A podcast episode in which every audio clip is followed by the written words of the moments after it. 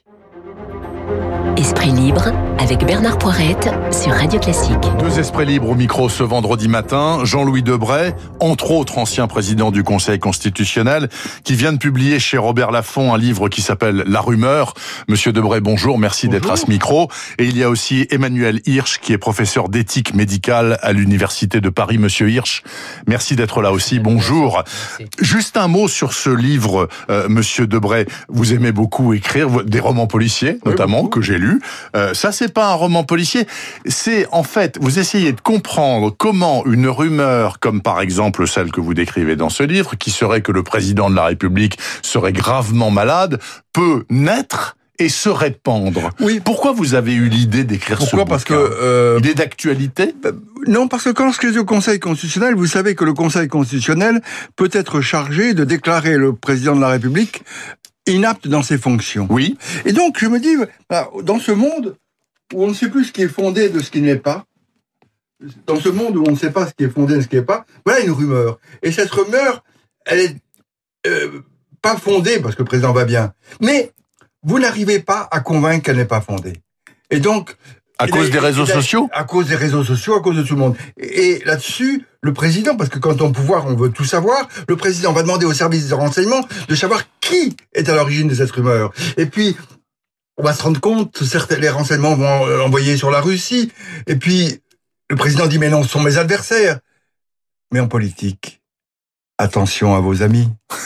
oui, mais attendez, Monsieur Debray, pardonnez-moi, mais je, quand même à propos de ce livre, si la rumeur existe et si elle n'est pas bloquable, c'est parce que certains ont menti. Souvenons-nous de Mitterrand, par exemple, qui euh, n'a jamais dévoilé son cancer euh, de la prostate et qui a fait deux mandats comme ça. Et pourtant, il avait des, il avait des rendez-vous avec ses médecins régulièrement et des communiqués publics. Oui, mais euh, vous savez, on est dans un monde où tout le monde ment. Bah, faut peut-être pas. Sauf à radio classique. euh, mais, mais on ne dit pas la vérité. Et chacun a sa vérité. Oui. A sa vérité. là, là, si vous voulez, il y a des gens qui ont intérêt. C'est le complotisme. Je, je, suis au cœur de ce qui se passe aujourd'hui. Euh, il y a des gens qui ont intérêt à faire en sorte que le président ne se représente pas. Alors, comme il va bien, eh ben, l'idée, c'est de le faire apparaître comme étant malade, qui est plus plus capable de d'avoir des réactions normales. Cette, cette idée se répand, se répand à tel point.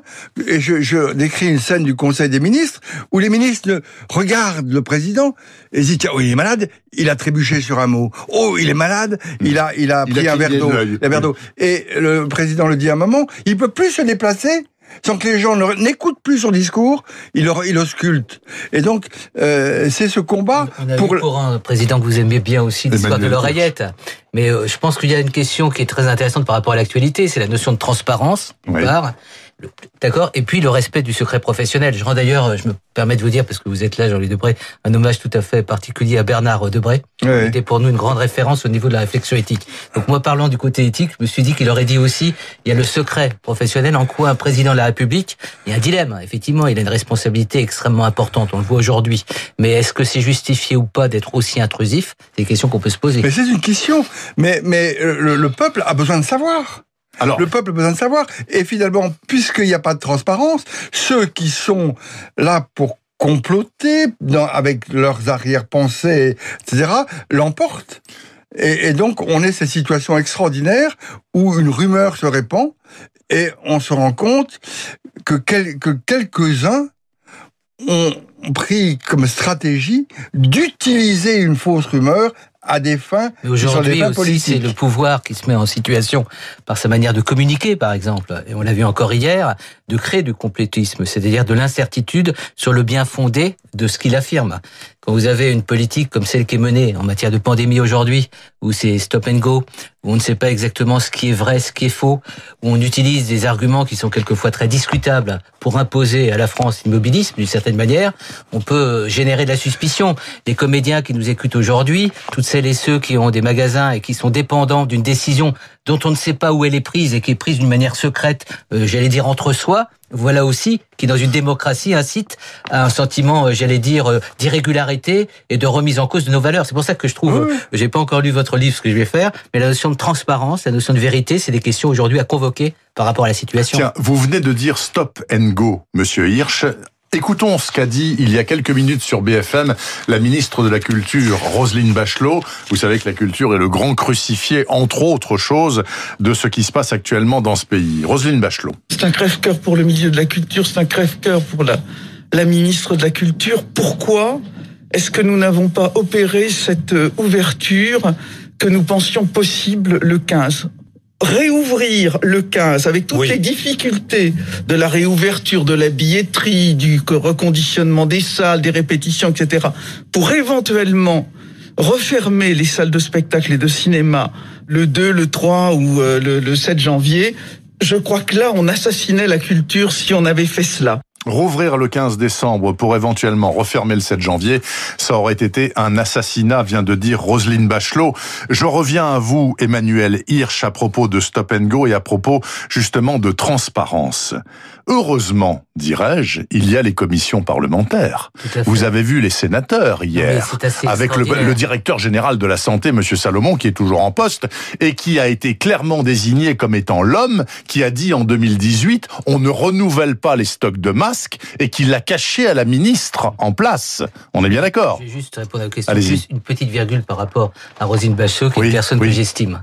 On l'a assassiné déjà la culture. Hein. Donc aujourd'hui, euh, quand elle dit oui, ce serait assassiner la culture. Moi, je pense que maintenant, ce qu'il faut, c'est la renaissance de la culture. Et on n'a pas vu dans les propos du Premier ministre, ils sont déjà morts. Enfin, je veux dire, moralement, il y a des gens qui ne s'en remettront pas. Juste, euh, c'est je vous en prie. Je vous en prie, allez-y. Non, je, je, vous laisse euh, vous voulez reposer une question. Non, non, parce que Monsieur mais, Debré veut dire, un mot. Vous avez raison. Mais nous, nous sommes aujourd'hui plus que par le passé dans la politique métier du spectacle. Et donc, on vit un spectacle qu'on fait au jour le jour.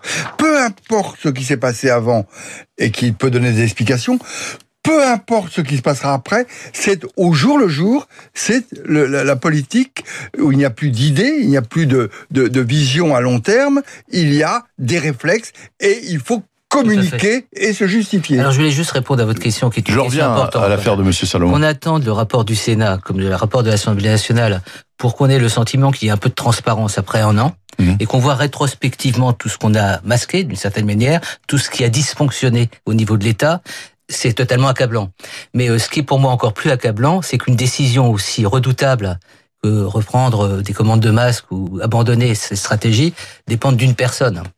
C'est-à-dire qu'aujourd'hui, c'est une personne, on sait qui, qui prend toutes les décisions qui concernent notre quotidien, qui concernent l'avenir de la démocratie, et dans un entre-soi où il n'y a aucune représentation, qu'on le veuille ou qu'on le veuille pas, de notre représentation nationale. C'est ça qui m'accable.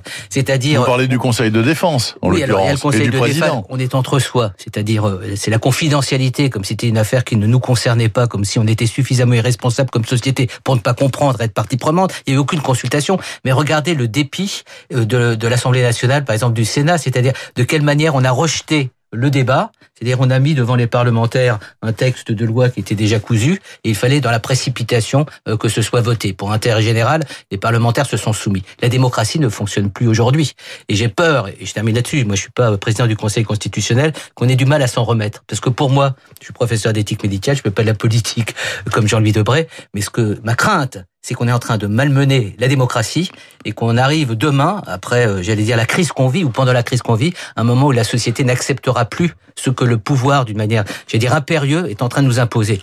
la France sera moins démocratique à la sortie du Covid, Jean-Louis Debray. J'adhère à ce que vous dites, mais euh, attention, vous ne pouvez pas tout mettre sous le dos du politique. Euh, il y a un système médiatique aujourd'hui, qui est un système médiatique tel qu'il euh, faut prendre des décisions rapidement et euh, n'importe qui dit n'importe quoi.